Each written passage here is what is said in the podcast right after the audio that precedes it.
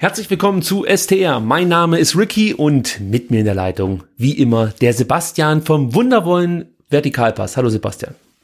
Schönen guten Abend. Ja, wir haben eine kleine Pause eingelegt. Zum einen, weil es ja einfach ein Länderspiel gab, sogar zwei. Die deutsche Nationalmannschaft ist wieder auf der Erfolgsspur, auch wenn ich die Länderspiele nicht gesehen habe. Die Euphorie kann man fast schon spüren. Sebastian, ist es da bei dir ähnlich, dass du im Endeffekt der EM entgegenfieberst? Ja, total. Also ich Also wenn du mich jetzt fragst, was mein fußballerisches äh, Nahziel für die nächste Zeit ist, sage ich äh, der EM-Titel 2000 ähm, irgendwann. Ja, irgendwann. Nee, nee, also äh, ja, klar, Nationalmannschaft, total geil. Ja, aber die U21, das muss man kurz mal sagen, die war ganz erfolgreich. Dank unseres Abwehrtalents Timo Baumgartel, der beim VfB zwar momentan außen vor ist, aber in der Nationalmannschaft für Furore sorgt, äh, unter anderem. Und, äh, äh, Kapitän, oder? Kapitän und ein Tor Kapitän. mit vorbereitet. Also. Ah das äh, muss ich ganz ehrlich sagen, habe ich mir dann schon zumindestens in Auszügen anschauen wollen und auch äh, getan. Also das war ganz wohltuend, mal wieder einen aktiven, vor allem VfB-Spieler, als wichtigen Bestandteil einer deutschen Nationalmannschaft zu verfolgen. Das hat ganz gut getan. Ja, das sollte der positive Teil dieses Podcasts werden, denn jetzt geht es um unseren Lieblingsverein, den VfB Stuttgart. Wir haben nach der, Moment, was war das? Hoffenheim, nach dem Hoffenheim-Spiel haben wir keine neue Ausgabe aufgenommen. Ich glaube, da braucht man auch nicht mehr allzu viel sagen, denn das Grundgefühl können wir direkt mit ins Frankfurt-Spiel rübernehmen. Über das wir jetzt zu Beginn ganz kurz so ein bisschen nochmal sprechen wollen. Der VfB verliert 3 zu 0 gegen die Eintracht aus Frankfurt. Andersrum 0 zu 3 ist natürlich richtig. Äh, ähnlich wie im Hinspiel ist das Ganze gelaufen mit dem einen Unterschied, dass es in der ersten Halbzeit bis auf die letzte Spielminute ganz okay aussah. Ja, aber auf was ich hinaus hinaus wollte, ist, dass ähm, wie schon im Spiel gegen Hoffenheim, im letzten Heimspiel, selbst in diesen ersten 44 Minuten ja, es war halt nicht ganz so schlecht wie viele Spiele in der Hinrunde und äh, der Start der Rückrunde. Aber insgesamt so richtig ist es immer noch nicht äh, Fisch und nicht Fleisch, oder? Wie siehst du es? Ja, genau. Nee, also man, man muss ja äh, wirklich da mal berücksichtigen, dass es äh, vermutlich in Frankfurt äh, so schwer ist wie in keiner anderen Bundesliga-Stadt zu gewinnen, weil, wenn ich das äh, recht erinnere, ähm, hat die Eintracht in diesem Kalender ja noch kein einziges Pflichtspiel verloren. Äh, wettbewerbsübergreifend und das ist natürlich dann keine leichte Aufgabe. Ähm, aber im Gegensatz zur Hinrunde, als wir äh, mit zwei äh, 0 zu 4 Niederlagen ist so, ne? Wir haben äh, 0 zu 4 gegen äh, Hoffenheim, 0 zu 4 gegen ja. Dortmund verloren und dann ähm, kam Frankfurt und wir verloren, wir verloren 0-3 ähm, und diesmal kamen wir mit einem leichten Optimismus nach Frankfurt und es sah ja auch also ich fand relativ lange relativ gut aus. Also es sah genau ähm, 44 Minuten lang gut aus. Die, äh, die Eintracht hatte eine, eine Riesenchance. Ähm, Kempf köpfte an die Latte. Und da dachte man, hey, also mit so ein bisschen Glück, da ist ja vielleicht dann doch irgendwas drin in Frankfurt. Ähm, ja, und dann hm, kam die 44 Minuten, aber äh, davon abgesehen, also ich finde 44 Minuten lang hat der VfB ganz gut gemacht. Ja, das kann man so sehen und da würde ich dir noch nicht mal widersprechen. Ich habe mich natürlich dabei ertappt, dass ich mir die Frage häufiger gestellt habe, ist jetzt Frankfurt irgendwie nicht ganz so gut drauf oder sind wir ein unangenehmer Gegner? Das wünscht man sich ja immer, dass es dann irgendwie ähm, ja so ist, dass man wenigstens äh, ungern gesehen ist, äh, gerade dann äh, bei Auswärtsspielen. Und man hat ja auch äh, im letzten Spiel der, es war, glaube das letzte Spiel der Frankfurter gesehen gegen Nürnberg, dass sie sich da auch gegen den Abstiegs Kandidaten schwer getan haben. Aber was mir so ein bisschen, ja, die Hoffnung fast schon zerschlagen hat, war halt einfach diese Wucht, die diese Frankfurter da vorne im Sturm haben. Du weißt halt, irgendwann wird ein Jovic oder ein Rebic oder ein Aller oder natürlich jetzt in dem Fall dann Kostic durchstechen und äh, uns einen einschenken. Das war mir schon klar. Ich, ich habe halt so ein bisschen darauf gehofft, dass wir irgendwie auch ein Tor schießen. Ja, und diese Kämpfchance, die hätte einfach reingehen müssen. Ich glaube, dann kann das Spiel natürlich ganz gut für uns auch ausgehen. Mit ganz gut meine ich jetzt mit einem Punktgewinn. Aber so insgesamt, das meinte ich vorhin mit nicht Fisch und nicht Fleisch, überzeugt mich ja, einfach kein Spiel des VfB Stuttgart. Also bis auf das Hannover-Spiel ja, gab es in dieser Saison absolut noch nicht ein Fußballspiel, das mich wirklich überzeugt hat, dass ich das Gefühl hatte, wir können hier was packen, wir können hier nochmal, äh, wie ja unser Präsident es fordert, äh, vier Heimspiele gewinnen gegen ambitionierte Gegner. Das ist das, was, was ich jetzt aus diesen letzten beiden Spielen vor allem mitnehme. Ja? Also abgesehen von individuellen Fehlern, die passiert sind in Dortmund, darüber haben wir gesprochen. Nee, einfach jetzt so diese komplette Mannschaft wirkt auf mich nicht in der der Lage, ähm, ja, das auf den Platz zu bringen, was nötig wäre, um genügend Punkte zu holen, um letzten Endes nicht abzusteigen oder zumindest äh, auf Platz 15 zu kommen. Ich bin ja jetzt schon zufrieden mit Platz 16, muss ich sagen. Ja, absolut. Ja. Das ist ja das, das grundsätzliche Problem. Ne? Also ähm, wir haben nach 27 Spieltagen grandiose fünf Saisonsiege. Ähm, und wenn man sich dann versucht, äh, zurückzuerinnern an die überzeugenden Spiele des VfB, ähm, dann kommt man auf ähm, das Spiel gegen Hannover zu Hause neulich. Und man kommt dann vielleicht noch auf den 2-0 Auswärtssieg ähm, in Nürnberg, der erzwungen war nicht alles Ja, da erinnert dich aber an die erste ähm, Halbzeit. Da war Nürnberg, war, da war Nürnberg gut dabei. Ja, absolut, ja, da, da hatte Nürnberg Chancen, ja. Aber also die zwei würde ich aber trotzdem dazu zählen. Ähm, aber jetzt zum Beispiel ähm, der einzige Sieg unter Taifun Korkut, das äh, der, der, der Heimsieg gegen Bremen, der, der war ja so dermaßen unverdient wie noch was halt, ne? Ähm, und das ist auch einer der Saisonsiege. Also äh, und da hast du recht, man, man muss wirklich sich ähm, wirklich sehr konzentriert zurückerinnern, wenn man an äh, gute Spiele über 90 Minuten ähm, des VfB Stuttgart ähm, sich erinnern möchte. Also da, da gab es nicht viel in dieser Saison. Lass uns noch mal kurz beim Frankfurt-Spiel bleiben. Ich habe mir überlegt, dass wir uns mal überlegen, was lief jetzt besonders gut und was lief vielleicht dann doch eher schlecht. Und äh, da wir ja positive Menschen sind, starten wir mit dem Guten zuerst. Was hat dir denn besonders gut gefallen jetzt im Spiel gegen Frankfurt? Also es mag jetzt etwas absurd klingen, ähm, aber ich habe ähm, äh, gestern Abend, als ich das so live gesehen habe, ähm, habe ich echt gefeiert, die Zweikämpfe, die sich ähm, Pavard, Kempf und äh, Kabak äh, vor allem mit Rebic geliefert haben. Das war so ein bisschen ähm, äh, Godzilla gegen King Kong, ne? also vor allem Kaba gegen Rebic, also war episch, ne? Ja, die Zweikämpfe, ja. total geil. Also und das, das finde ich halt so absurd, ne? Wir kriegen rekordverdächtig viele Gegentore, ähm, aber unsere Innenverteidigung, die drei äh, Typen da hinten drin oder die vier, wenn man Baumgartel mit dazu nimmt, die möchte ich halt um alles in der Welt nicht eintauschen. Ne? Wir haben mit Pavard einen Weltmeister, der, okay, nächste Saison zu Bayern geht. Wir haben mit Kabak einen mittlerweile 19-Jährigen, äh, hatte gerade Geburtstag, der, der, der sensationell spielt. Wir haben mit Kempf einen, der ist total solide und mit Baumgartel den U21-Kapitän Deutschlands. Also unsere Innenverteidigung ist halt top und trotzdem fressen sie halt pro Spiel irgendwie 2,8 Tore. Ähm, aber ich, also ich mochte halt, wie sie halt gegen, gegen Rebic, Jovic äh, und alle anderen Itsche da gegen Frankfurt ähm, verteidigt haben. Das, das fand ich klasse, weil ähm, die Tore, die gefallen sind, bis aufs letzte, waren jetzt nicht unbedingt ihnen geschuldet halt. Also das, das hat mir gefallen.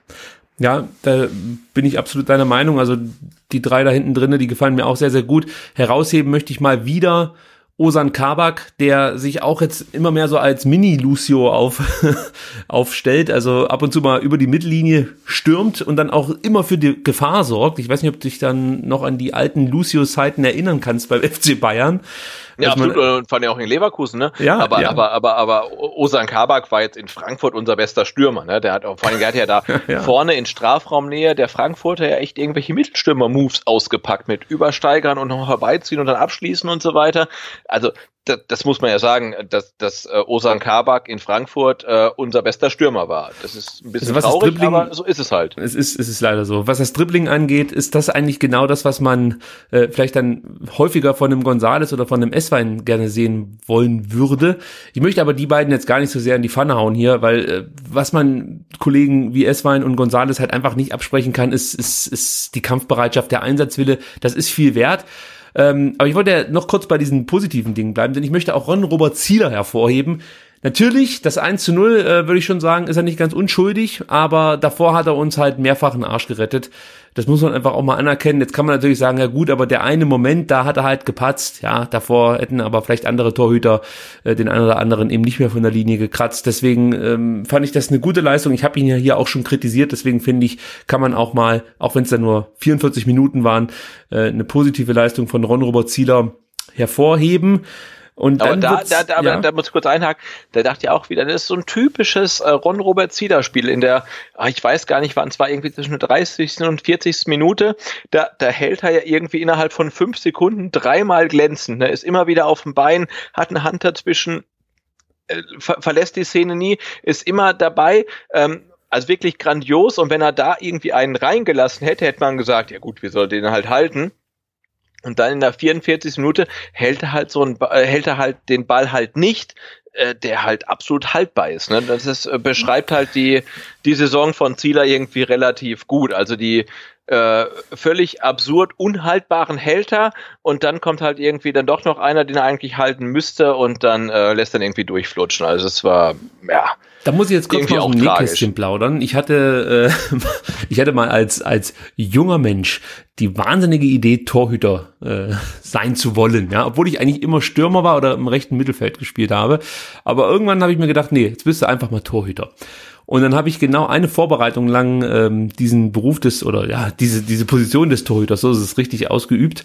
Und äh, da muss ich ganz ehrlich sagen, also diese Momente, wenn dann ein wuchtiger Stürmer auf dich zugerannt kommt und du stehst da äh, ja vorne am Pfosten und weißt nicht, schießt der jetzt irgendwie ins lange Eck, knallt dir das Ding einfach zwischen die Rübe, so wie bei Zieler das ist schon eine besondere Qualität, dann auch solche Bälle zu halten. Aber ich gebe ich geb jedem recht und ich bin auch dabei und sage, den muss er eigentlich halten. Aber es ist schon eine verdammt, verdammt undankbare Situation, weil wenn er den Ball irgendwie nochmal in die Mitte legt oder so, das siehst du auch wieder doof aus, wenn du dann mit nach oben gerissenen Händen da stehst und auf der anderen Seite köpft, was weiß ich, Aller gerade das Ding ein.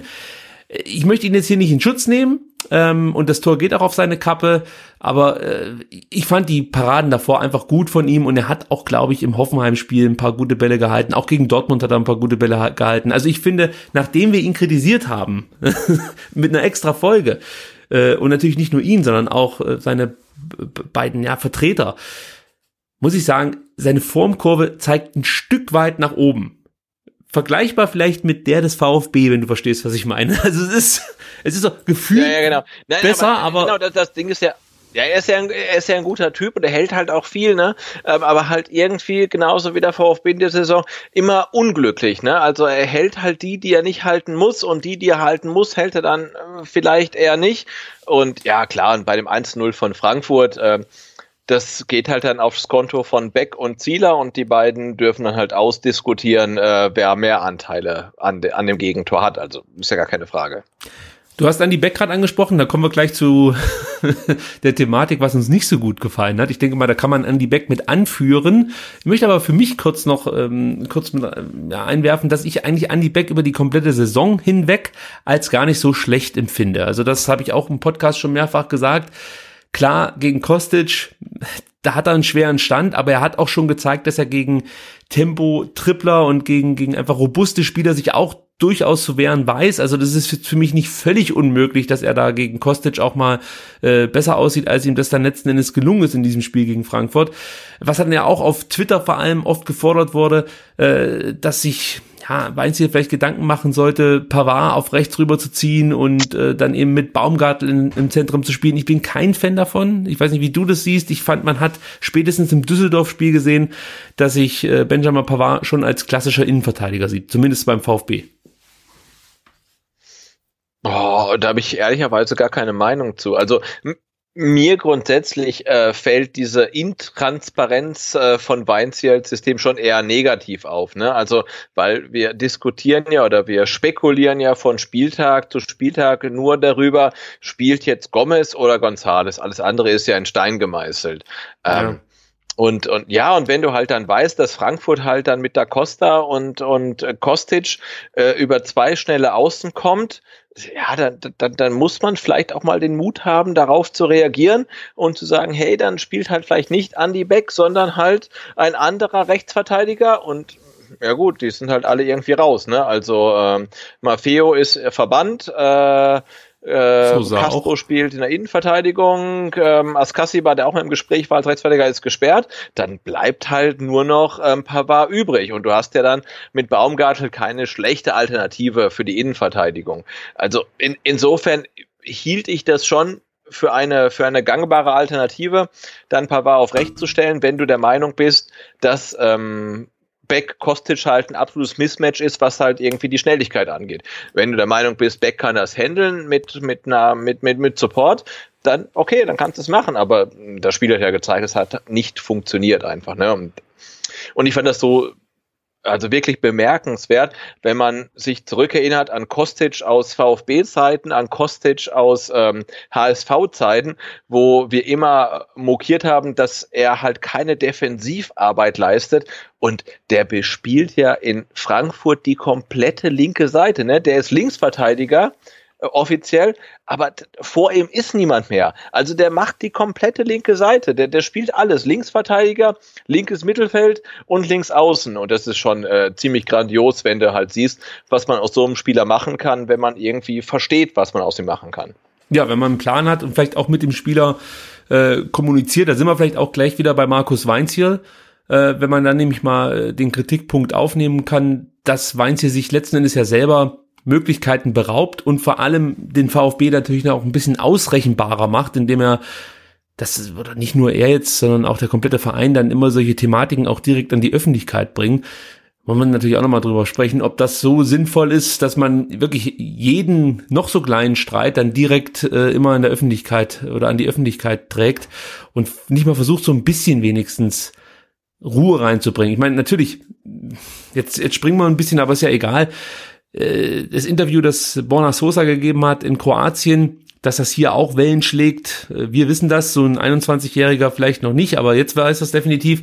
Aber ich glaube auch, dass man da nicht unbedingt jetzt, weiß ich nicht, bei der Pressekonferenz fünf Fragen zu beantworten muss. Äh, man hat schon gemerkt, dass er das eigentlich gar nicht so sehr will, aber dann doch irgendwie, weil ich glaube, er steht schon sehr darauf, dass er als, als der, ja, als der Macher, als der Typ, als der Chef angesehen wird ach, ich weiß nicht, also irgendwie habe ich, ich bringe es jetzt mal auf den Punkt, ich rede nämlich die ganze Zeit drum rum. Ich habe das Gefühl, wenn Markus Weinz hier mit diesen jungen Spielern besser kommunizieren würde, würde es solche Interviews vielleicht gar nicht erst geben. Ja, ich kann mir nämlich auch gut vorstellen, dass Borna Sosa wirklich nicht versteht, warum er nicht berücksichtigt wird. Ja, dass es für ihn wirklich so ankommt, dass der Trainer eigentlich zufrieden mit ihm ist und dann eben nicht dieses extra Gespräch führt, um dem Spieler zu erklären, wo er sich verbessern muss.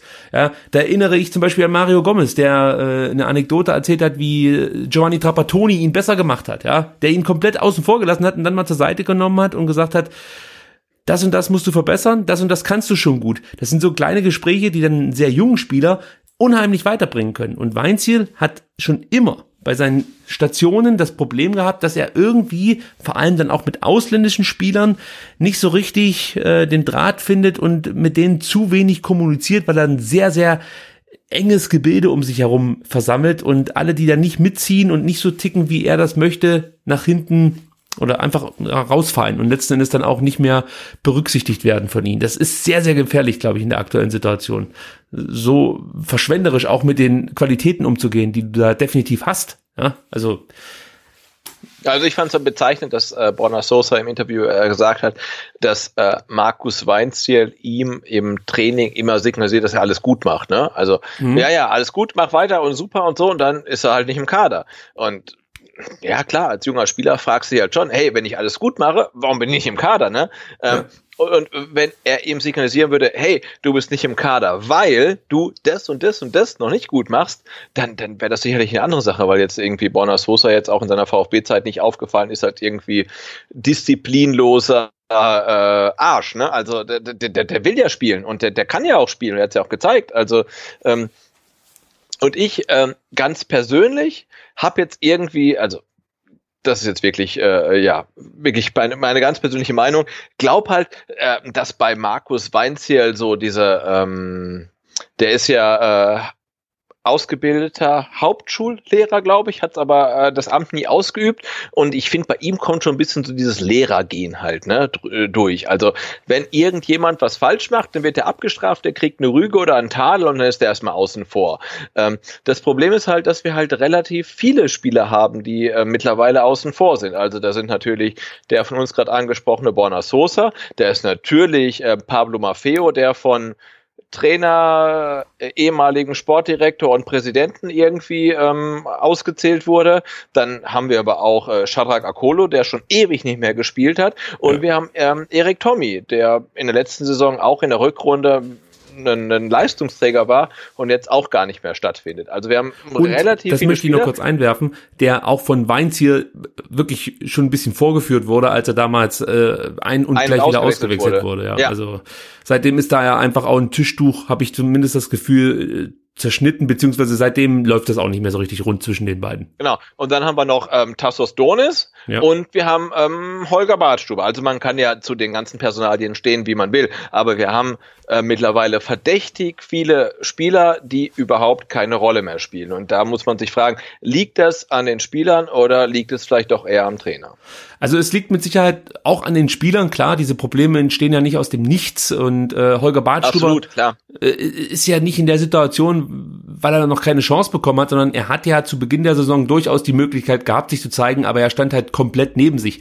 Nichtsdestotrotz glaube ich, dass ein Holger Bartstuber schon ein Spieler ist, den, den ich, also ich kann mir einfach nicht vorstellen, dass der innerhalb von einem Jahr komplett all das verloren hat, was ihn jemals ausgezeichnet hat und was für uns, für uns äh, enorm wichtig war, vor allem in der Rückrunde, nämlich diese Mentalität, die er dann auf den Platz bringt.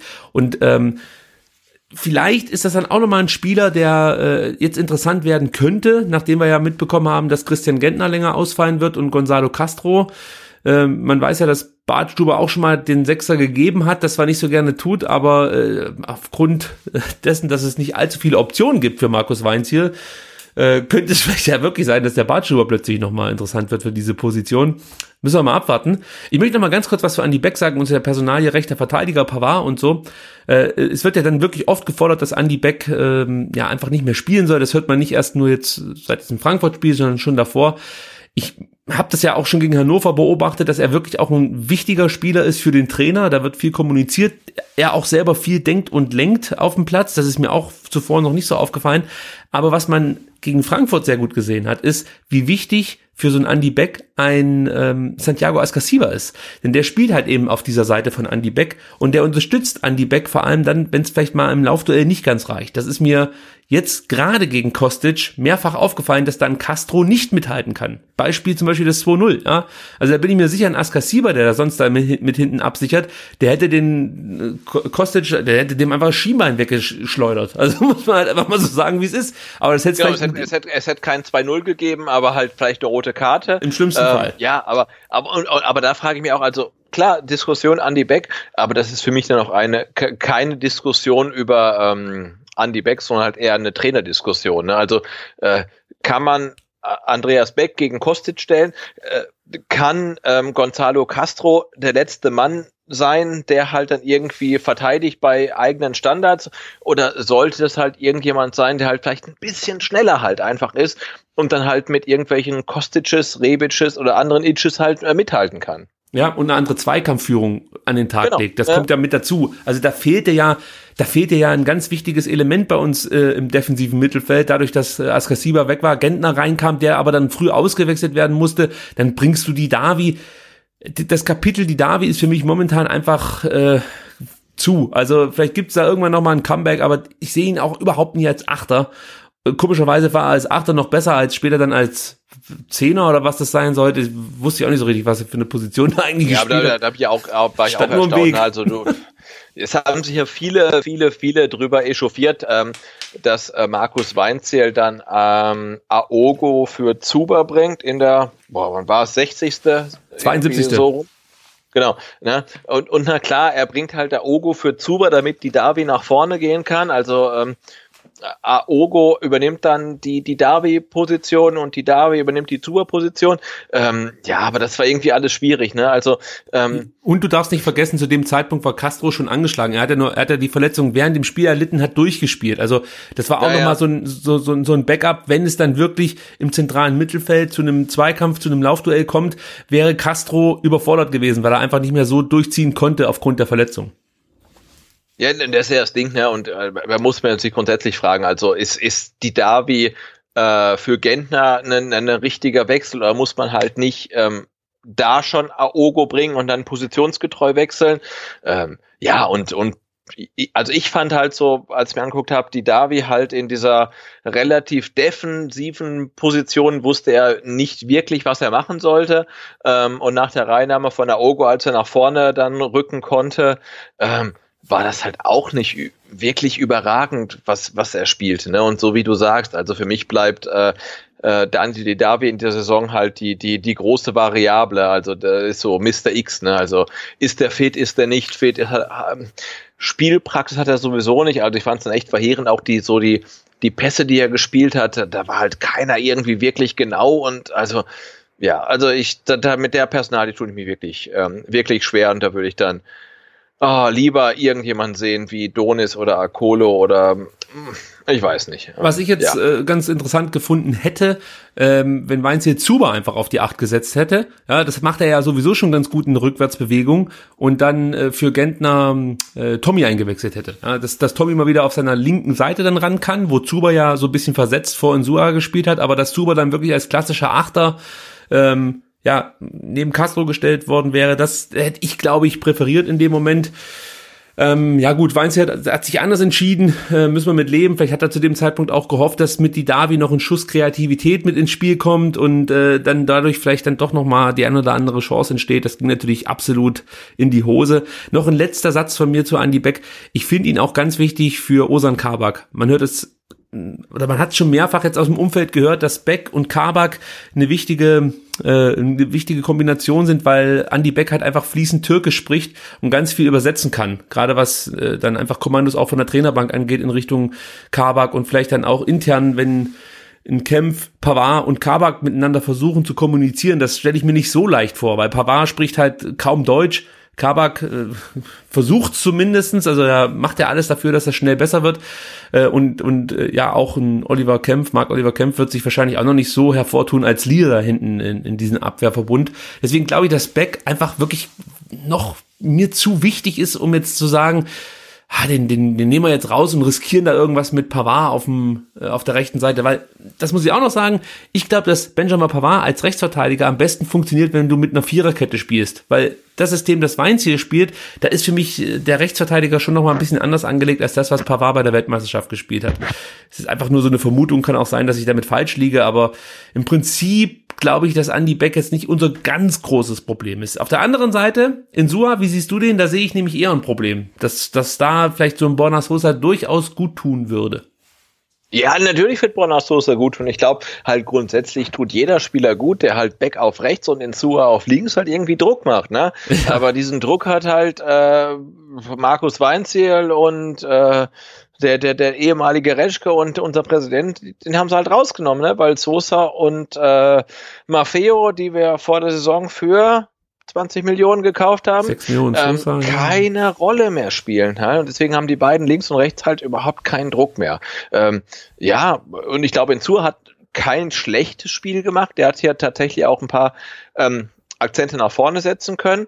Ähm, ja, aber dann auch beim Gegentor, ne, dann sieht man halt, wie er den Ball verliert und dann irgendwie zurücktrabt und so weiter. D ja, da wird halt Konkurrenz gut tun und ähm, vor der Saison wurde vermeintliche Konkurrenz gekauft für sehr, sehr viel Geld ähm, und die Konkurrenz ist keine mehr, weil sie nicht im Kader ist. Und ähm, das dürfen sich dann halt der Trainer, der Sportdirektor, der Sportdirektor, der, der ehemalige Sportdirektor und der Präsident halt irgendwie ankreiden. Aber äh, ja, auf den Außenverteidigerpositionen gibt sicherlich Optimierungspotenzial.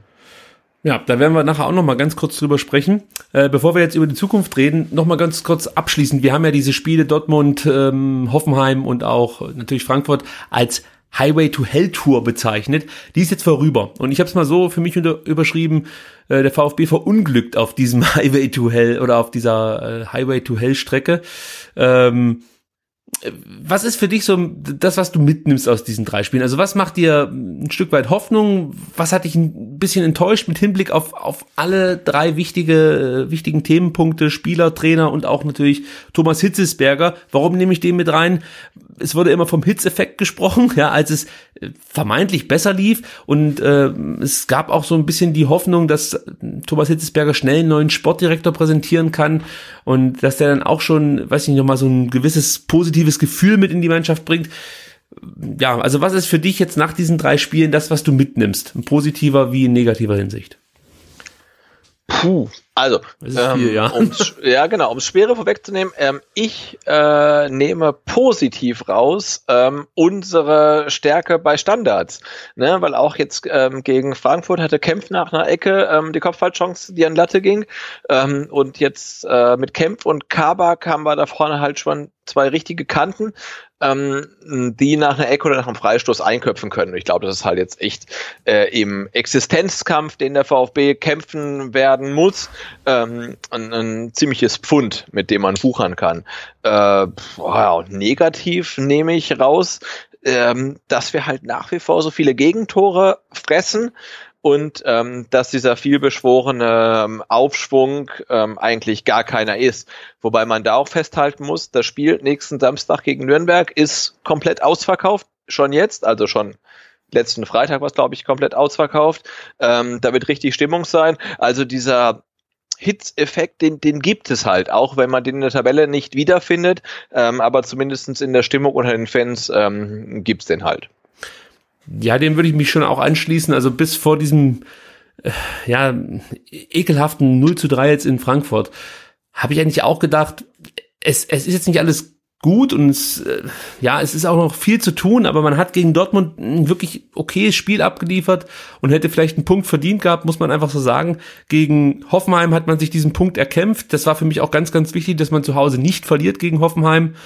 Und ähm, ja, das Spiel gegen Frankfurt, ganz ehrlich, ich habe nicht damit gerechnet, dass der VfB da was holt. Aber nach diesen ersten 45 Minuten, ja, jetzt lass mal einfach mal das Tor äh, dahingestellt, habe ich eigentlich schon gehofft, dass vielleicht noch was geht. Also dass, dass wir irgendwie selbst nach dem 0-1 dann trotzdem noch ein Tor schießen und einfach einen Punkt da aus Frankfurt mitnehmen können. Also da gebe ich dir schon recht. Was ich noch interessant fand, du hast die neu gewonnene Standardstärke angesprochen. Da war ja auch ein ganz wichtiger Spieler Gonzalo Castro, der im schlimmsten ja. Fall kein Spiel mehr machen wird in dieser genau, Saison. Genau, ich glaube, also es hieß ja irgendwie jetzt drei bis vier Wochen, also ich denke, das Ah, das, da, Wie also siehst du das? Den äh, VfB-Prognosen äh, der, der Medizinabteilung ähm, auszugehen, war es das halt für ihn, ne, für, für diese Saison, ja. Wie, wie, wie wertest du das? Also ist das dann diese neu gewonnene Stärke gleichzeitig dann schon wieder verpufft? Ah, ich weiß nicht. Also er hat sich ja wirklich ähm, gemacht halt ne, im defensiven Mittelfeld und hat dann auch gefährliche Standards ähm, geschossen. Und ja, jetzt Christian Gentner fällt hier, glaube ich, auch ein bis zwei Wochen aus. Das heißt, gegen Nürnberg muss man mal gucken, äh, wer die Doppelsechs bildet. Ich würde da mal vermuten, ähm, Askassi bei Aogo und danach könnte dann Gentner wieder für Aogo reinrücken. Ähm, ja, jetzt weiß ich nicht, ob uns dann ähm, Castro so wahnsinnig fehlt. Aber ähm, die Standards, die er geschossen hat, die waren natürlich dann schon besser als die, die alle anderen geschossen haben. Also ich glaube, das könnte dann schon so ein bisschen ein Minuspunkt sein. Äh, ja, aber grundsätzlich glaube ich, ähm, ob jetzt Castro, Aogo oder Gentner neben Askasiba spielen, ähm, ist jetzt nicht kriegsentscheidend.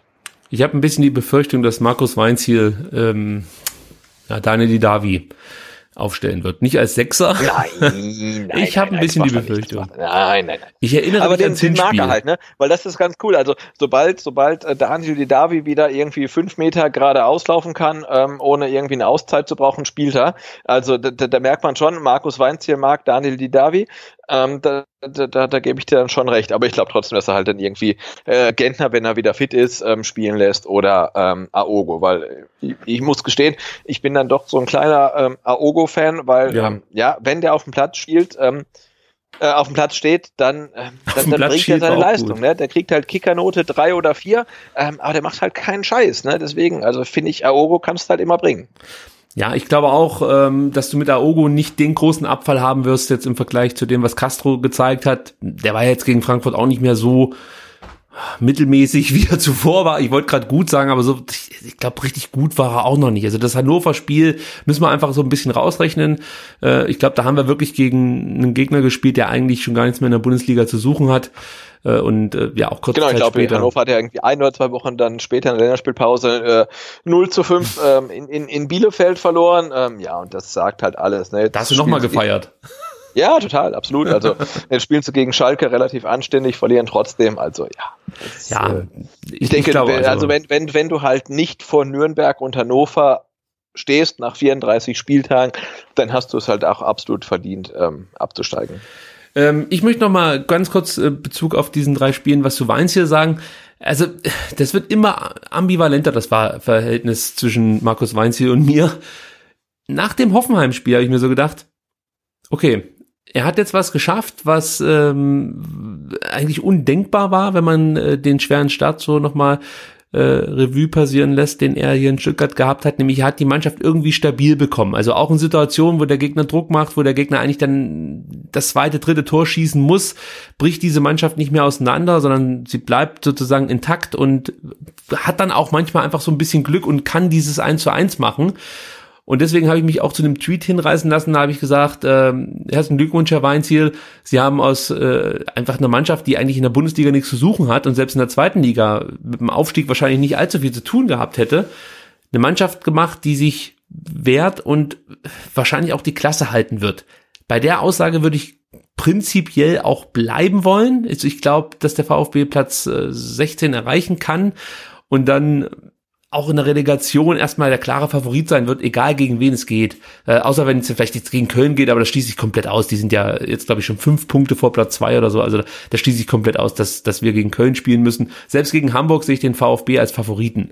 So, äh, am liebsten wäre mir, das habe ich, glaube ich, auch schon mal gesagt, ein Duell gegen St. Pauli, weil ich der Meinung bin, dass das der machbarste Gegner wäre, aber die lassen ja auch so ein bisschen abreißen, gerade was Platz drei angeht. Also da muss ich meine Hoffnung wahrscheinlich begraben. So, aber was ich hinaus will, ist, dass ich äh, immer mehr jetzt das Gefühl habe, dass Markus Weinziel und der VfB, das, das, das wird nichts mehr. Ja, also ich glaube, egal wie diese Saison jetzt hier ausgeht, ob der VfB in der Liga bleibt, wann er sich rettet, ob es jetzt am 34. Spieltag ist oder dann der 36. und 37. Spieltag noch benötigt wird. Nehmen wir mal der 35. und 36. so ist es richtig ich glaube, nach dieser Saison muss man da einen Schlussstrich ziehen. Ja, auch wenn ich immer gesagt habe, wenn Hitzesberger und ein möglicher Sportdirektor neuer dann der Meinung sind, Hitzesberger, äh, Weizel ist der richtige Mann. Ich glaube, das funktioniert nicht mehr. Also da ist so viel verbrannte Erde, die hinterlassen wurde. Spieler, die Markus Weinzel nicht mehr mit dem Arsch angucken würden. Ich glaube auch, dass Markus Weinzel viele Spieler nicht mehr mit dem Arsch angucken wird. Und ich, ich glaube, das Thema ist ja einfach durch. Also das ist das, was ich aus diesen letzten drei Spielen mitnehme. Weinziel hat die Mannschaft zweckmäßig jetzt irgendwie in den, in den Griff bekommen. Man bricht nicht komplett weg, aber ah, eine Liebesgeschichte wird das, glaube ich, nicht mehr mit äh, Weinziel und dem VfB. Ja, nee, das ist ja das Ding. Also du, du, du, das ist ja so das grundsätzliche Problem. Ne? Normalerweise würdest du ja sagen, hey, der, der Trainer, der entwickelt was und lasst ihm Zeit und so. Aber ja, das ist halt weder bei Taifun Korkut der Fall gewesen, noch bei Markus Weinziel. Ne? Also die zwei entwickeln meiner Meinung nach gar nichts. Ne? Also jetzt Markus Weiß hier versucht irgendwie in der Liga zu bleiben, was ja auch völlig okay ist. Ähm, und äh, jetzt für für Spieler wie Borna Sosa, Pablo Maffeo, Tassos Donis, Shadrach Akolo, da, da, da würde dann ja nur die Chance bestehen, dass man sagt, hey, der VfB bleibt drin und dann gibt's halt äh, nach der Saison einen Reset und dann geht's wieder von vorne los. Ähm, aber ich glaube da halt nicht so wirklich dran und das ist halt dann die, die, die Sache. Ne? Also entweder sagst du, okay, Markus Weinzell ist nicht der Richtige oder ähm, Shadakakolo, Pablo Maffeo, Tassos Donis, Shadakakolo, Holger Bartstuber und noch irgendwie und Erik Tommy sind nicht die richtigen und die müssen wir alle irgendwie rausschmeißen. Also ja, das ist ja. finde ich finde ich schwierig, ne? Vor allen Dingen, weil weil ähm, unser Trainer ja irgendwie auch nicht wirklich erklärt, warum die Spieler außen vor sind, weil dieses hat gut trainiert, aber hm, hm, hm, das, ja, das glaubt ihm keiner. Also warum, warum spielt Shadaka Kolo nicht mehr? Ne? Der hat zuletzt ähm, gespielt, das war ähm, der Heimsieg gegen Berlin am 15. Spieltag, da hat er gespielt ja. und seitdem glaube ich gar nicht mehr. Ne? Also was ist mit dem? Der war ja bisher immer völlig untadelig. Ich glaube nicht, dass der schlecht trainiert. Also er ist ja offensiv doch, doch, definitiv doch. eine Option. Der hat ja letzt, der, der hat fünf Tore geschossen in der letzten Saison. Ne? Also fünf Tore, die uns jetzt fehlen. Ich meine, wir haben 26 geschossen. Also die fehlen uns halt einfach. Warum spielt er keine Rolle mehr? Und Markus Weinziel erklärt es halt nicht. Ne? Wenn der sagen würde, hey, weiß ich nicht, der war in der Mannschaftskabine auf dem Klo und hat nicht gespült oder was weiß ich. Ne? Also ich, ich finde keine Erklärung. Warum spielt Shadaka Kolo nicht mehr? Warum spielen die anderen keine Rolle mehr? Erik Tommy war in der letzten Rückrunde ein Leistungsträger. Warum spielt er nicht mehr? Warum spielt Tassos Donis nicht mehr? Das sind halt zu viele Spieler als als, als dass es halt irgendwie ähm, ein Zufall wäre und das ist halt schon dem Trainer geschuldet. Ähm, und wenn er damit die Klasse hält, dann okay. Ähm, aber ja, es ist halt schwierig und es ist vor allen Dingen kein, äh, wie sagt man so schön, nachhaltiges Konzept, ähm, da, da, das er da fährt. Da gebe ich dir recht. Äh, zu Akolo hat sich Weinziel ja, äh, wann war das, zu Beginn des Jahres mal geäußert und meinte, ja, der hat Potenzial, ja, kann aber noch mehr leisten und muss auch noch mehr auf den Platz bringen und auch im Training mehr bringen. Also ihm wurde so ein bisschen Faulheit unterstellt von Markus Weinziel.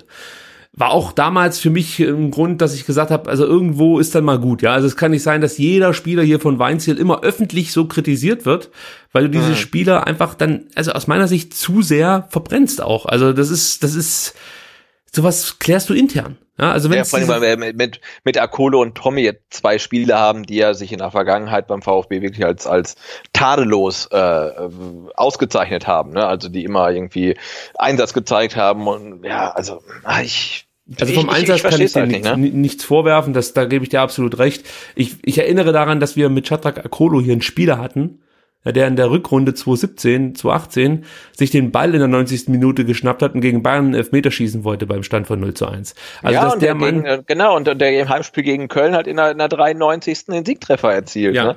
Also natürlich kann es Gründe geben, warum der halt nicht mehr spielt, aber dass er halt so komplett außen vor ist, ne, das, ah, das verstehe ich nicht. Vor allen Dingen, wenn du halt siehst, dass es halt in der Offensive beim VfB einfach nicht funktioniert. Ne? Also jetzt in, in, in Frankfurt siehst du es ja wieder.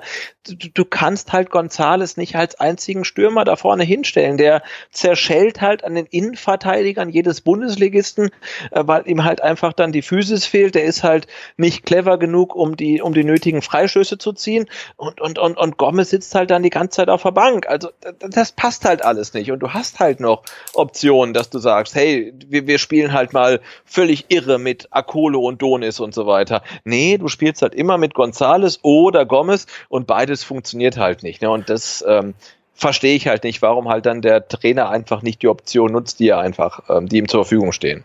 Weil du es gerade ansprichst, die Frage ist halt nur, wen hätte er jetzt anstelle von Akolo äh, nicht nur draußen, sondern auch aus dem 18er Kader streichen sollen. Das ist immer das so, wo ich jetzt gerade durchgegangen ja, bin. Keine Frage, ja. Es ist schwierig, also du hast jetzt noch auf der Bank sitzen. Ja gut, wenn jetzt, wenn jetzt eh nicht die, die, die, die, die, die Absicht hast, Tommy zu bringen, dann kannst du ihn halt aus dem Kader streichen, ne? Dann bringst du halt da Kolo für, für Tommy in den Kader.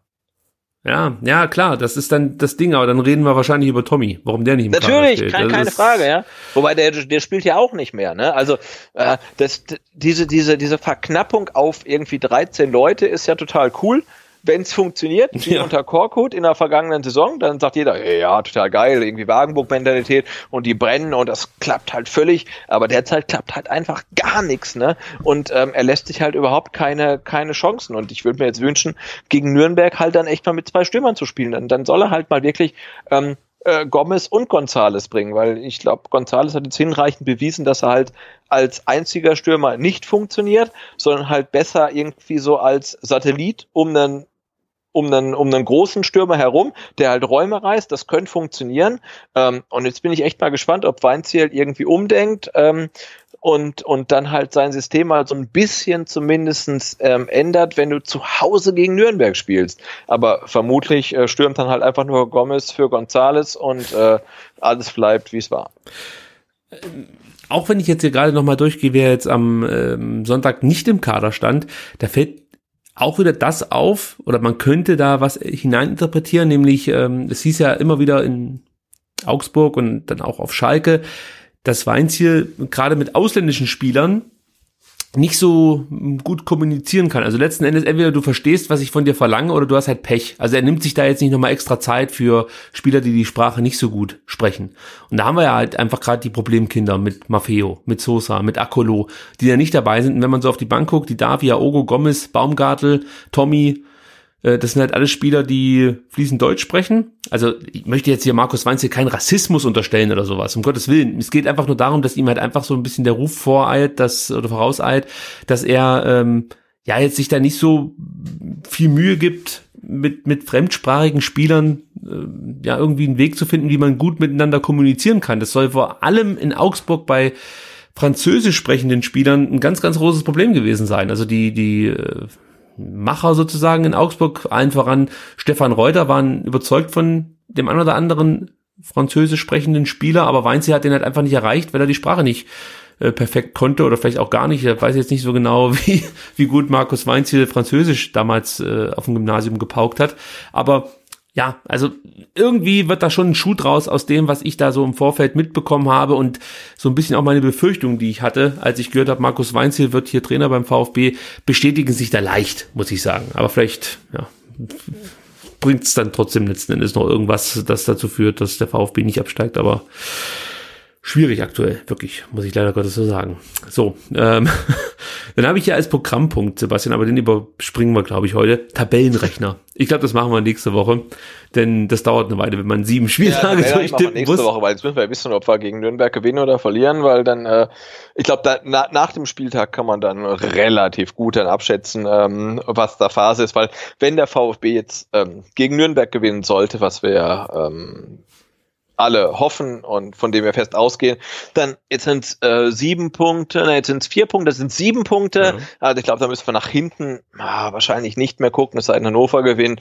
Ähm, ja, Tabellenrechner nächste Woche. Interessant wird's halt wirklich nur, wenn wir gegen Nürnberg verlieren, weil dann, ja, es ist halt noch ein Punkt. Also dann wird's ja, geil wäre, heftig. geil wäre halt Hannover gewinnt und Nürnberg gewinnt. Oh, dann hat ähm, Hannover 17, Nürnberg hat 19 und wir haben 20. Dann wird's nochmal eine, eine richtig heiße Kiste. Aber ich ähm, stelle bei mir fest, was ich auch bei vielen anderen VfB-Fans feststelle, ähm, der, der, der Optimismus äh, schwindet so langsam und es äh, macht sich so ein Fatalismus breit, ne? dass man sagt, hey, also wenn wir jetzt gegen Nürnberg nicht gewinnen, ja, dann haben wir es halt auch einfach verdient abzusteigen. Ne? Wir haben irgendwie vor und während der Saison 40 Millionen für Neuzugänge ausgegeben ja. und wir schaffen es nicht, Nürnberg irgendwo und Hannover im Griff zu halten, die wahrscheinlich einen Etat haben, der so groß ist wie unsere Ausgaben, ja, dann, dann ist es halt auch so. Ne? Dann spielen wir halt nächste Saison wieder gegen Sandhausen, falls sie nicht absteigen.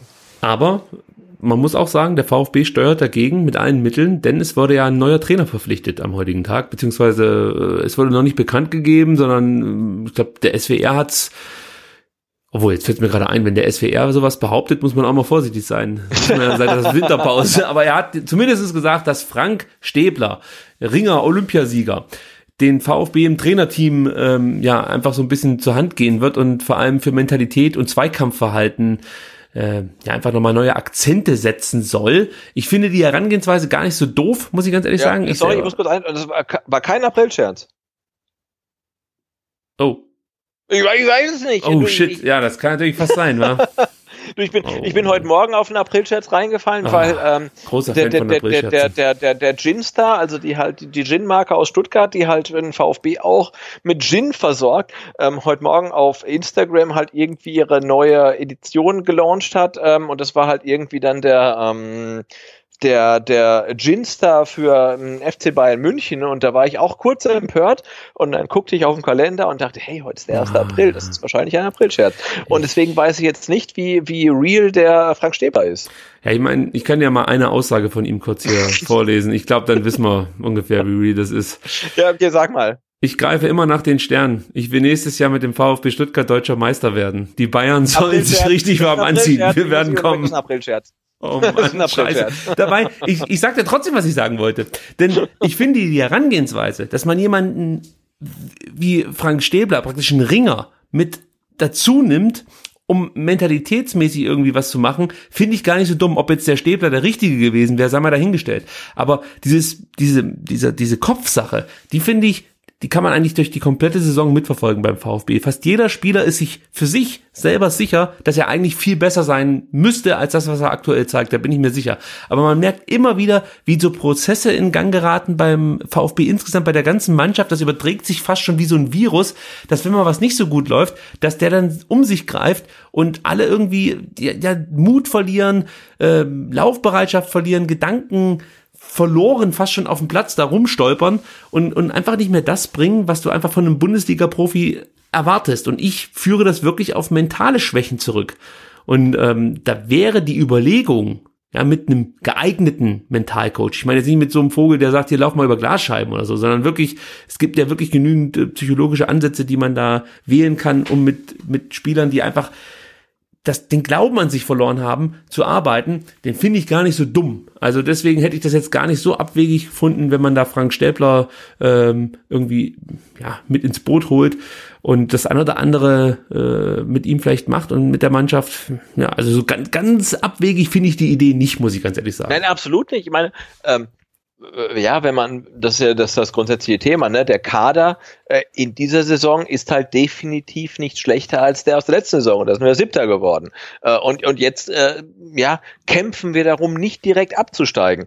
Und das ist natürlich auch ein absolutes Kopfproblem, wie wir es halt schon angesprochen haben. Unsere Innenverteidigung personell top. Trotzdem kriegen wir 2,85 Tore im Schnitt pro Spiel. Also das ist natürlich auch Kopfsache, ne? Äh, warum spielen die Spieler nicht so gut wie in der letzten Hinrunde? Und wir hatten ja, oder der VfB hatte ja lange Jahre, oder naja gut, nicht lange Jahre, aber einige Jahre den Philipp Laux, den ja. ehemaligen Torhüter von Mainz und Ersatztorhüter von Dortmund oder zumindest dort auch irgendwie ähm, ähm, Berater ähm, im, im, im Stab als ähm, Psychotherapeut, ist wahrscheinlich jetzt falsch, aber ähm, so als, als, als Berater, ähm, der ist jetzt nicht mehr da, aber natürlich ist das ganze Kopfsache, ne? Also das muss es ja sein, wenn man überlegt, wir kämpfen gerade gegen Nürnberg und Hannover gegen den direkten Abstieg. Und wenn du dann halt anguckst, ähm, was der VfB für Neuzugänge ausgegeben hat, dann, kann das schlichtweg nicht sein. Also irgendwo muss das Problem sein. Entweder Michael Reschke hat komplette Vollpfosten eingekauft, was ich dann auch wiederum nicht glaube, weil er ja auch äh, Osan Kabak eingekauft hat. Also der, der weiß ja schon oder wusste ja schon, was er macht. Also sind auch Maffeo und und und ähm, und Sosa keine kompletten Stümper. Ähm, ja, und dann liegt das äh, Problem tatsächlich irgendwo zwischen den Ohren, sowohl bei den Neuzugängen wie auch bei den ähm, etablierten Spielern. Ja, also das das glaube ich eben auch nicht, dass alles nur an Reschke jetzt äh, festzumachen ist. Der hat mit Sicherheit Fehler gemacht bei der Kaderzusammenstellung, aber man sieht, dass er schon auch genau wusste in der Winterpause, was er will und wen er da so holt. Also man kann ihn mit Sicherheit für vieles kritisieren, aber die Verpflichtungen von Zuber, Esswein und Kabak waren gute Verpflichtungen für den VfB. Ähm, ja, und es ist, es ist schwierig. Also, das ist halt echt ein Problem, wie du das aus der Mannschaft rauskriegen möchtest. Diese Angst vorm Versagen. Letzten Endes ist es ja das. Dass jeder Spieler so ein bisschen Angst davor hat, sich vielleicht wieder zu blamieren, dass man wieder äh, Spiele verliert, die man vielleicht nicht verlieren muss, dass man hoch verliert, obwohl man eigentlich vielleicht gar nicht ja, so weit der Musik hinterhergelaufen ist, ähnlich kann man jetzt über das Spiel gegen Frankfurt ja auch sprechen. Also das, das war ja mit Sicherheit nicht zwangsweise ein 3 zu 0, ja, gerade nach den ersten 45 Minuten. Aber die zweite Halbzeit, das war halt dann da war der Ofen einfach aus. Spätestens nach dem 2 zu 0 hat die Mannschaft sich wieder aufgegeben und hat nicht im geringsten daran geglaubt, jetzt hier noch ein Duseltor reinzuhauen und dann vielleicht in der 90. Minute noch das 2-2 zu machen. Ja, das, das, das passiert halt nicht bei uns, bei unseren Spielern im Kopf. Genau, und das macht ja immer so ein bisschen Angst, ne? weil das war in der Hinrunde das Gleiche. Ne? Da spielst du halt äh, äh, in, in Sinsheim und äh, hältst sich die erste Halbzeit schadlos, obwohl du halt 10 gegen 11 spielst und dann äh, ja, kriegst du halt dann völlig auf, auf die Fresse halt ne? und gehst ja. dann auch 0 zu 4 unter. Und das Gleiche war auch gegen äh, in Leverkusen, wurde auch in der ersten ersten Halbzeit ganz gut aussiehst und dann trotzdem halt irgendwie in, in kurzer Zeit irgendwie zwei Tore kriegst. Und ja, das ist halt so das Problem, ne? diese, diese Entwicklung und dieser Aufschwung, den uns alle einreden und den wir uns wahrscheinlich auch ein Stück weit selber einreden, den gibt's halt schlichtweg nicht. Ne? Also der VfB spielt in der Rückrunde genauso beschissen wie in der Hinrunde.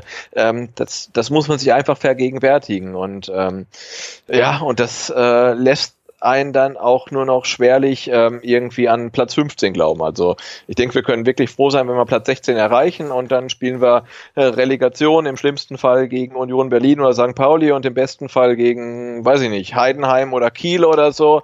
Ähm, ja, und wenn es dann halt in zwei Spielen nicht schaffst, gegen die zu gewinnen, dann bist du halt auch in der zweiten Liga wirklich besser aufgehoben. Ja, ich glaube, das Spiel gegen Hannover, das 5-0, hat über vieles hinweggetäuscht. Also äh, absolut, ja. ja das, das war, glaube ich, so glaub das ich, Hauptproblem. Der, der, der, der Sieg zu Hause vor ausverkauftem Publikum gegen Hannover ähm, war der einzige Sieg in den letzten zwölf Spielen. Ne? Also mhm. mehr, mehr muss man nicht sagen. Es ist einfach verheerend. Ja, ich guck gerade. Aktuell sind Warte, ich muss noch mal ein bisschen weiter aufklappen hier die Tabelle. Aktuell sind äh, um Platz drei in der zweiten Liga Union, Paderborn, Paderborn, St. Pauli und ich denke, man kann Heidenheim da noch mit dazu zählen im Rennen. Und Kiel. Und Kiel. Ja, die haben 42 Punkte. Ja, die haben 42 und Heidenheim hat 43. Aber also wenn ja. wir Heidenheim nennen, müssen wir noch Kiel nennen. Okay. Ähm, ja, aber ich, also ich fände halt, ne, irgendwie Paderborn hätte was Nostalgisches, ne, irgendwie, ähm, Paderborn-Relegation wäre geil, Heidenheim wäre geil, irgendwie zwei Heimspiele zu haben. Ähm, ja, also, das, das, das, stimmt, da habe ich noch gar nicht ja? drüber nachgedacht. Also Heidenheim würde ich, würde ich feiern, irgendwie Relegation gegen Heidenheim ja, ich ganz großartig. Aber erinnere dich an die zwei Spiele gegen Heidenheim ja, in der zweiten. Es waren enge Dinger, also. Ja, ja, natürlich. Ja. Ich will ja gegen eine Mannschaft spielen, die, die, also ich glaube sogar, dass es wirklich gegen den HSV auch, also nicht leichter, das ist zu viel gesagt, aber die haben auch ein anderes Selbstverständnis gegen den VfB. Ich kann mir halt vorstellen, dass du dadurch, dass wir zuerst zu Hause spielen, einfach das Problem haben, da, da kannst du noch nicht all in gehen. Ja, du ja, kannst nicht zu Hause sagen, Scheuklappen runter, wir, wir, wir knallen jetzt hier, was weiß ich, Berlin aus dem Stadion. Du musst aufpassen, dass du kein Gegentor fängst. So. Das heißt, im besten Fall gewinnst du da so ein Spiel 1 zu 0. Das glaube ich mhm. wäre ein gutes Ergebnis. Und ja. dann auswärts mit so einem 1 zu 0 und dann fängst du dir vielleicht eine Kiste. Oh, das ist so ekelhaft. Da will ich lieber gegen eine Mannschaft spielen, die auch in Stuttgart gewinnen will und sich nicht nur denkt, möglichst. Äh, ja, absolut, klar. Ja. ja. ja, oder du spielst halt zu Hause irgendwie dann sogar nur 0-0 oder so. Boah, das, das, ja, nee, das, das ne? nicht. Nee, also ich, ich also ich glaube, da müssen alle VfB-Fans gute Nerven haben, weil es ja, deutet halt alles wirklich auf die Relegation hin. Und ähm, in der zweiten Liga warten halt echt nur ekelhafte Gegner. Ne? Also äh, da sind Union Berlin, ähm, vielleicht noch Hamburg und St. Pauli, dann noch die renommiertesten, aber sonst kommen halt echt Paderborn oder Heidenheim und das wird halt echt richtig, richtig eklig halt. Ne? Und äh, klar ist auch, wenn man das dann in der Relegation nicht schafft, äh, blamiert man sich bis auf die Knochen. Aber das, ja. Äh, ja, aber die, die, die Ausgangslage hat man sich halt auch wirklich hart erarbeitet über 27 oder dann hinterher über 34 Spieltage. So, dann kommen wir zur Frage der Woche, die wir natürlich auch noch ja. unterbringen müssen. Äh, wir haben gefragt, welches der folgenden Talente trägt in der kommenden Saison nicht mehr das Trikot des VfB Stuttgart. Zur Auswahl standen Pablo Maffeo, Borna Sosa, Anastasios Donis und Nicolas Gonzales. Man muss ehrlich sein, den Gonzales haben wir nur mit dazu genommen, damit es vier ergibt. Also wir waren uns schon relativ klar, dass Nicolas Gonzales wahrscheinlich beim VfB bleiben wird. Ähm, ja, das Abstimmungsergebnis war dann doch relativ eindeutig. 54 Prozent sind der Meinung, dass Maffeo definitiv im nächsten Jahr, in der nächsten Saison nicht mehr das Trikot des VfB tragen wird, dann ähm, kommt Tassos Donis auf Platz zwei mit 36 Prozent, Borna Sosa mit 9 Prozent auf Platz drei und ja, der gerade schon angesprochene Nicolas Gonzalez hat immer noch ein Prozent bekommen, hat sich wahrscheinlich jemand verdrückt, hat die Frage nicht richtig gelesen oder so. Äh, ich finde aber die, die Diskussion, äh, warum ich die Frage äh, in den Raum geworfen habe, finde ich eigentlich deswegen interessant, weil man sich schon Gedanken machen sollte, wie geht das jetzt hier weiter? Egal, ob Abstieg oder nicht. Natürlich, wenn wir absteigen, dann gibt es nochmal eine neue Dynamik, äh, gerade auch bei Spielern, die man mit Sicherheit in der Bundesliga, wenn wir da bleiben würden, definitiv halten könnte. Aber ich bin, ich bin wirklich gespannt oder anders gefragt, jetzt mal, mal dich gefragt, was glaubst denn du, wer von diesen jungen Talenten überhaupt noch Bock hat, hier beim VfB zu spielen nach diesem Katastrophenjahr? Jo, das kommt natürlich auch relativ ähm, stark drauf an, wer in der nächsten Saison noch Trainer ist. Ne? Aber äh, ja, also ich könnte mir auch vorstellen, und das halte ich auch Markus Weinzierl zugute, dass es nach der Saison, egal wie sie ausgeht und falls er bleiben sollte, ein, ein Neustart gibt. Äh, also ich kann mir jetzt nicht vorstellen, dass Borna Sosa und Pablo Maffeo in dieser Saison oder ähm, noch ähm, großartig Einsatzzeiten bekommen. Ich denke, das der Zug ist abgefahren, das äh, Tischtuch ist zerschnitten. Ähm, aber nach der Saison, wenn man sagt, hey, jetzt alles auf Null und wir starten neu in Liga 1 oder 2. Ähm, und die, die zwei kommen dann wieder zum Zug. Das könnte ich mir schon vorstellen. Äh, ja, aber ähm, schwierig. Also, und ja, wie gesagt, ich glaube nicht, dass die zwei in der Saison noch irgendwie eine Rolle spielen. Also die, die Gretchenfrage wird definitiv sein, ob äh, Weinziel erstens mal, ob der überhaupt bleibt, das ist das Erste. Und das Zweite ist, wenn er bleibt, kann es dann nochmal so einen Neustart geben mit Sosa, Donis, Maffeo. Also es müsste ja mit diesen drei Spielern definitiv dann Gespräche geben, auch mit äh, Holger Badstuber, da habe ich jetzt gelesen, man findet keinen Abnehmer für ihn, weil er natürlich auch beim VfB einen ganz guten Vertrag bekommen hat. Ja, genau, sauber verdient, ja. Ja, also der wird wahrscheinlich auch bleiben. Mit dem müsste man dann mit Sicherheit auch nochmal sprechen, wie das jetzt sich in Zukunft gestaltet hier beim VfB Stuttgart. Das ist halt für mich so die Frage und da bin ich mir nicht sicher, ob Markus Weinzel der Typ ist, der sagt, okay Leute, das war die schwierige Saison, die haben wir hinter uns gebracht, jetzt geht's weiter. Ich, ich glaube da nicht so ganz dran. Ja, mir fällt es auch schwer zu glauben, dass er über seinen Schatten springt. Also, wie ich schon mal angesprochen habe, also er, für mich ist er echt so der, der, der äh, gelernte Lehrer halt, ne? Und wenn halt irgendwie ein Schüler irgendwie ähm, außen vor ist oder unten durch, dann, ah, dann wird's wahnsinnig schwer, den wieder einzugliedern. Ähm, ja, und das Gefühl habe ich halt, also sowohl bei Maffeo wie auch bei Sosa und bei Donis. Also, na, so richtig ja, tue ich mich da schwer, denen noch eine große Zukunft vom VfB ähm, zuzusprechen. Lass uns noch mal ganz kurz bei dem Szenario bleiben. Äh, der VfB Stuttgart steigt ab. Da ist natürlich die große Frage äh, insgesamt so, was den Kader angeht. Wer will weg? Wer soll dann weg? Also wer soll weg, kann man mit Sicherheit auch äh, darüber sprechen, wenn wir die Liga halten. Aber gibt's da deiner von deinem Gefühl her äh, Spieler, die du sofort als Streichkandidaten ansiehst, wenn der VfB absteigen würde? Boah, schwierig, ne? Also wir können mal den an. Kader durchgehen. Ja, genau, nimm mal, nimm mal, also nimm mal an, der VfB steigt ab. So. Geht der Zieler in Liga 2? Ich würde sagen, nö. Ähm, Pavard ist sowieso weg. Die anderen beiden müssen wir auch noch mit reinnehmen. Gral und Meier. Ich, ich kann mir vorstellen, dass einer von den beiden dann auch noch geht. Also ich glaube, glaub, Jens, Gral, Jens Gral geht nicht. Dann nee. kann er halt nicht mehr nur gute Stimmung in der Kabine machen, sondern muss halt auch mal ins Tor sich reinstellen. Dann ist Jens Gral unser Torhüter und ähm, der, der, der Alex Meyer wird, wird zweiter Keeper. Also Gral ist im Tor. Also wenn ähm, Zieler geht, bin ich mir sicher, dass wir einen Torhüter, einen neuen Torhüter verpflichten. Also natürlich, also, Kral ja, wird nicht, ja. Ne, Kral wird nicht unser erster Torhüter werden, Nein, auch nicht in der zweiten Liga. Ja, also das finde ich ja immer so ein bisschen, bisschen, bisschen komisch. Ne? Also da wird immer gesagt, hey, der ist so wichtig für die Stimmung und so wichtig fürs Klima und der macht so gute Stimmung. Und sag, ja, aber dafür ist das Maskottchen da. Ne? Also und der Moischi. Ja, oder der Moischi, aber nicht der zweite Keeper. Der muss halt im ersten Keeper Druck machen und genauso gut halten wie der. Ähm, ja, also genau. Das, das, heißt, also wenn wir absteigen, ähm, gibt es einen neuen Torwart. Ähm, in der Innenverteidigung, ähm, Pavard ist weg. Ähm, Kabak ist definitiv weg und Moment, wahrscheinlich. Kabak, glaubst du, wenn wir absteigen, dann wird diese Klausel definitiv gezogen dies Jahr? Habe ich heute erst davon gehört. Also das ist schon eine ältere Meldung, glaube vom 20. März gewesen, aber ich habe das nicht mitbekommen. Es gibt, falls ihr das auch nicht mitbekommen habt, im Vertrag von Osan Kabak die Klausel, dass wenn der VfB absteigt, ja, kann er den Verein verlassen für eine festgeschriebene Ablöse, die aber deutlich höher als die 12 Millionen sind, die der VfB für ihn bezahlt hat. Also du glaubst, der geht dann auf jeden Fall. Ja, absolut. Also ich habe von der von der Klausel wusste ich allerweise auch nichts, aber der, ich meine, seit er da ist, spielt er halt richtig, richtig gut, ist torgefährlich, räumt hinten ab. Der, der, der, der ist sofort wieder weg. Ähm, Kempf glaube ich auch nicht, dass der, dass der mitgeht. Da wird es auch Abnehmer geben, so weiß ich nicht, äh, Kragenweite, äh, Bremen oder Wolfsburg oder oder sonst was. Ähm, Den kann ich mir Timo selbst in Dortmund auch so, so vorstellen. Timo Baumgartel bleibt und ist Abwehrchef. Bist du dir sicher? Ich, ich bin ja. mir nicht sicher. Bei Timo ja, Baumgartel. Leipzig oder so, weiß ich nicht. Bei, genau.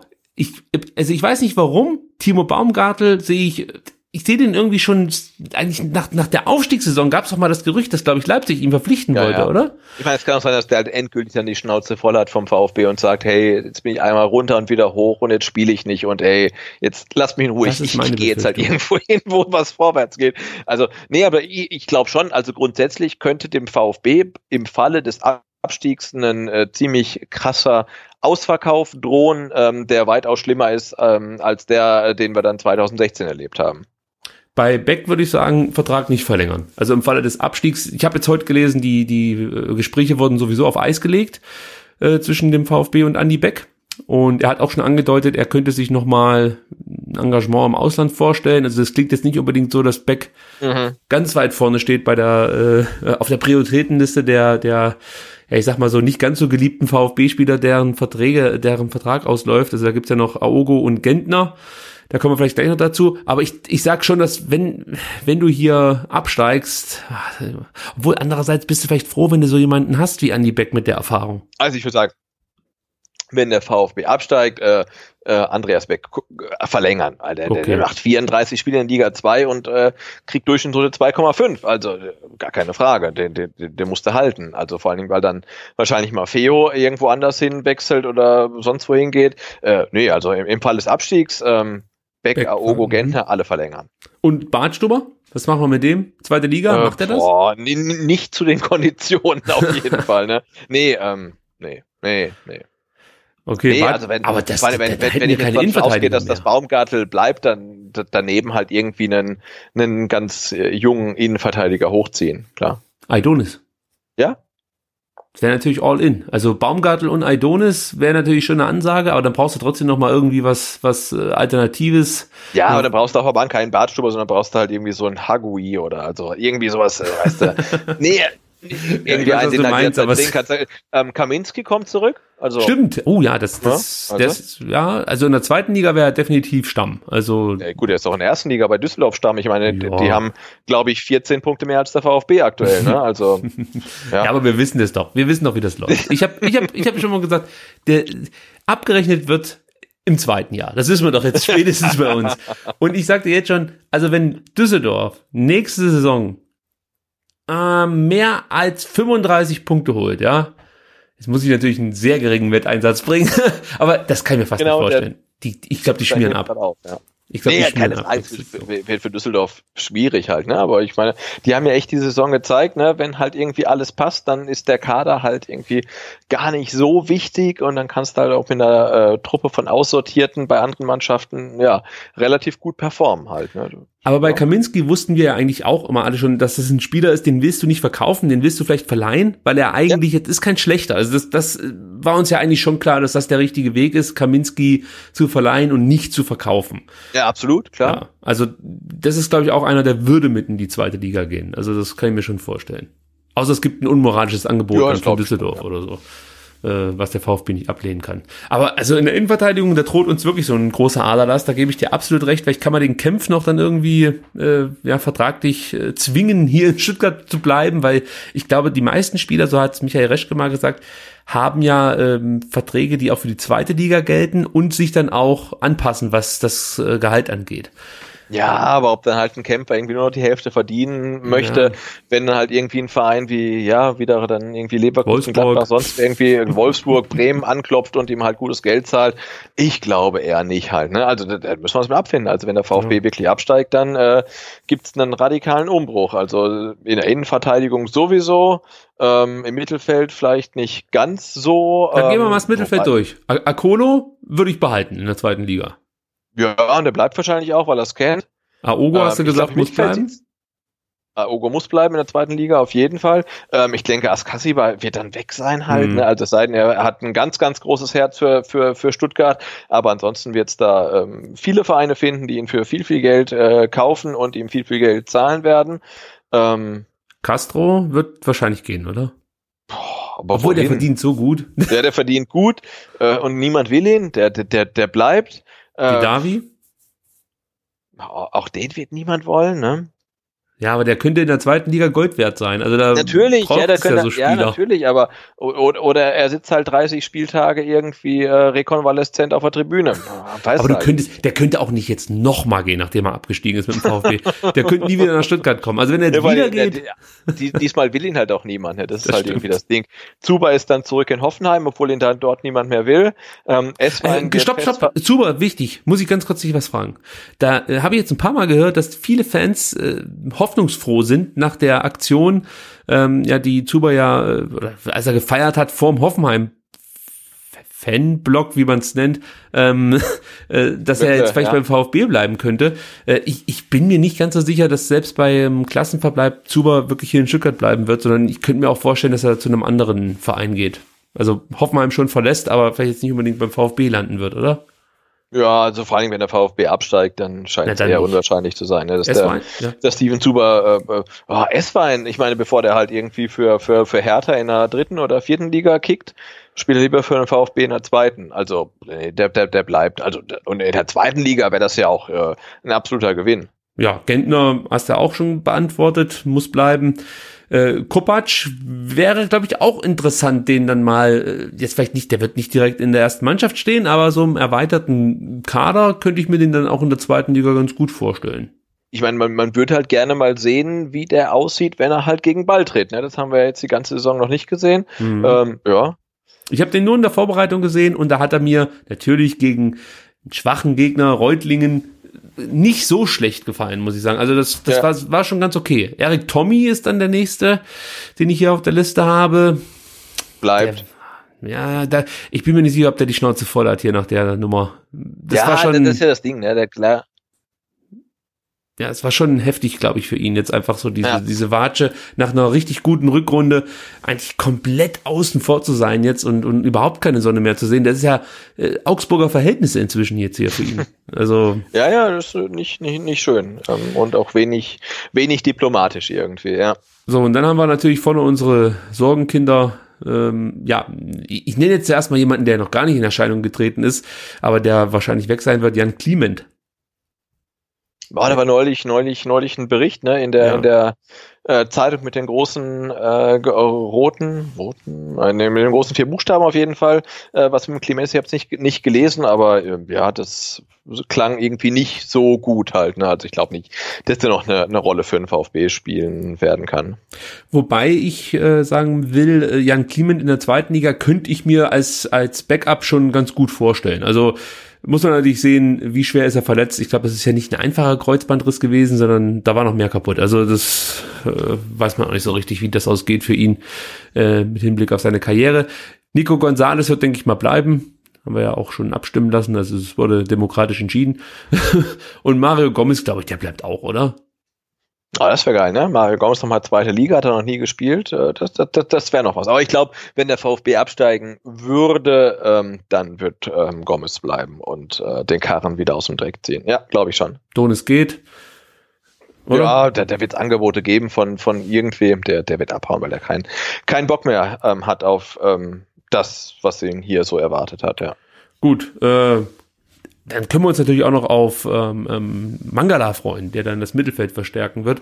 Der wird dann auch eine ganz schöne Fresse ziehen, wenn er mit Hamburg aufsteigt und dann beim VfB. Ja, dann wieder zweite Liga spielen muss. Ne? Nee, nee, aber wir bleiben, wir bleiben ja drin. Also wir spielen nächste Saison äh, bestimmt erste Liga, weil wir uns in Relegation durchsetzen, gegen wen auch immer. Kiel, Heidenheim, St. Pauli, Union Berlin, egal wer da kommt, ähm, das, das, das schaffen wir schon. Okay. Trainer ist wahrscheinlich dann sowieso weg, brauchen wir nicht lange drüber diskutieren. Ja, ich meine, Andi Hinkel wird jetzt ja sukzessive aufgebaut, dass er dann übernehmen kann. Das, das passt schon.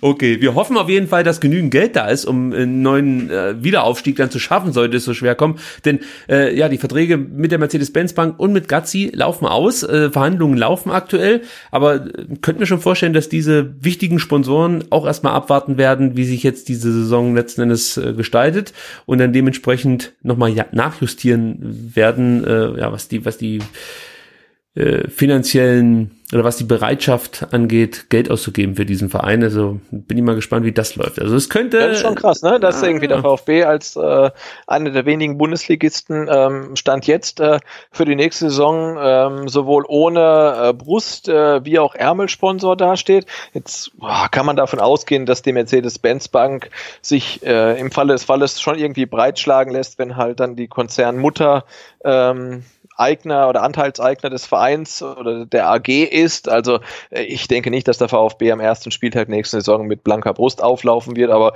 äh, ja, es ist ähm, schon bemerkenswert, Sebastian. dass das äh, so wenig diskutiert wird, dass man für die nächste Saison äh, keinen einzigen Sponsor hat. Sebastian, es wird der reine Brustring zum ersten Mal wieder ohne mhm. Sponsor mhm. verschandelt. Nur ja. mit dem leuchtenden Schriftzug von Jacko. Das, das können ja, aber wir da bin, ich, da bin ich echt gespannt. Also da gab es neulich einen, auch einen Podcast, oh, ich habe vergessen, wo, ähm, äh, war so ein Sportmarketing-Podcast ähm, und da war ein Interview mit dem Marketingchef äh, von, von Jakko und das war ganz interessant, also wie die so ins Gespräch gekommen sind, wie sie das Ganze dann irgendwie ähm, managen, wie viele Leute da im Gespräch sind und so weiter.